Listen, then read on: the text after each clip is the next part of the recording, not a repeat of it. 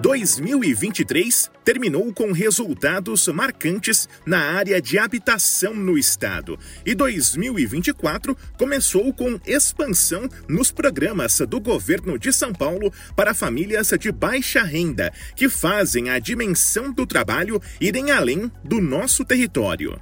Mais 12 mil unidades, a gente está se aproximando a cada dia daquilo que a gente prometeu na campanha que nós faríamos em termos de execução de moradia.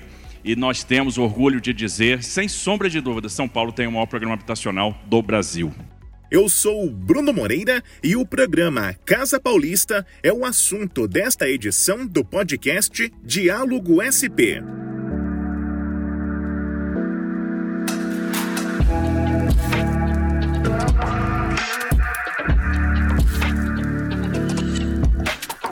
12.349. Esse é o número de subsídios habitacionais disponibilizados para que famílias com renda de até três salários mínimos consigam realizar o sonho da casa própria no anúncio que contou com a presença do governador Tarcísio de Freitas. Com o novo aporte, são mais de 47.300 subsídios oferecidos desde 2023, um investimento de 500 598 milhões de reais. O Estado viabiliza cartas de crédito com valores de 10 a 16 mil reais, dependendo da localização de cada imóvel, para auxiliar as famílias interessadas a negociar diretamente com as construtoras, sem a necessidade de sorteios mas deixa o secretário de Desenvolvimento Urbano e Habitação, Marcelo Branco, explicar melhor essa estratégia.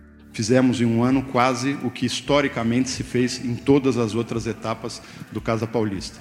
Por que isso? Porque nós acreditamos efetivamente que nós vamos resolver o problema habitacional, as questões habitacionais de baixa renda, através de mecanismos de mercado. Então, o, o que, que nós precisamos para isso? Nós precisamos fazer com que a população de mais baixa renda tenha acesso ao mercado formal de compra de imóveis. Esse é o grande, é o grande, a grande diferença, o grande diferencial desse programa Casa Paulista.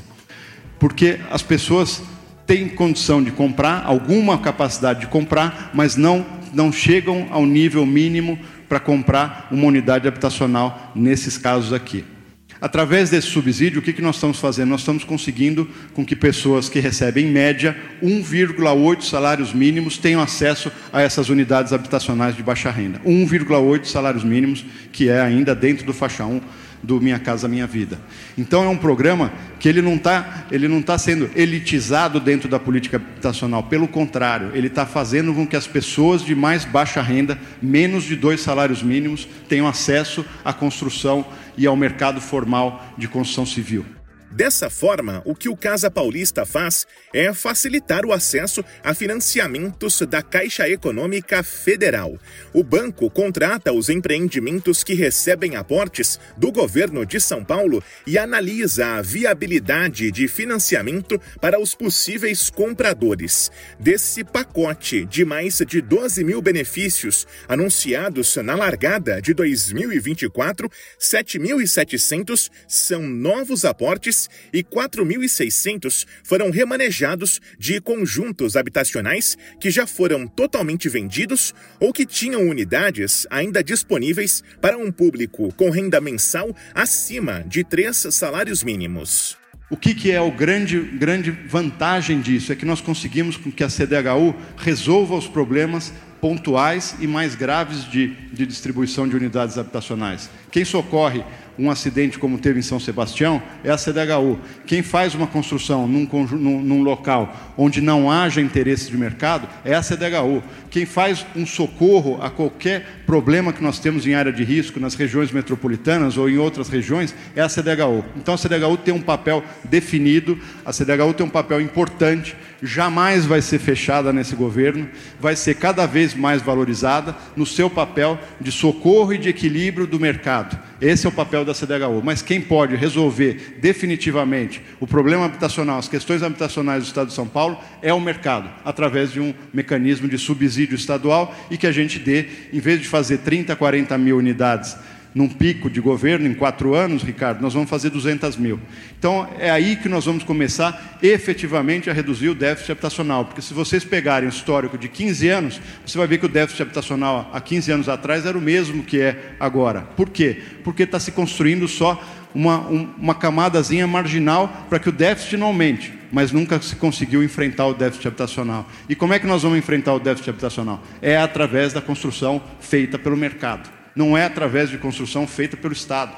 Então, os mecanismos de equilíbrio desse mercado é que, é que são os grandes mecanismos de resolução desse déficit habitacional. Tem outros impactos positivos nessa história. O investimento em habitação é marcado também pelos benefícios na economia das localidades onde as moradias são construídas. Observe que a gente está dando acesso a famílias que ganham entre um e três salários mínimos, que jamais teriam acesso a habitações ali de um determinado padrão.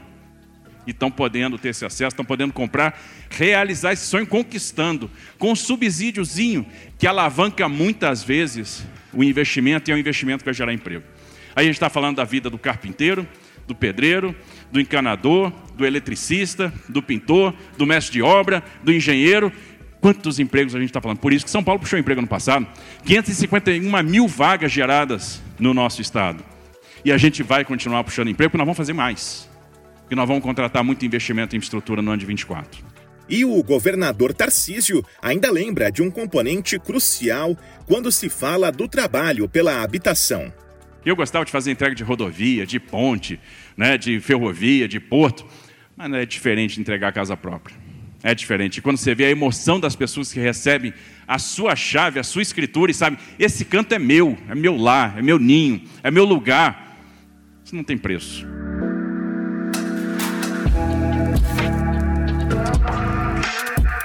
A lista de empreendimentos contemplados nessa leva do Casa Paulista pode ser consultada no site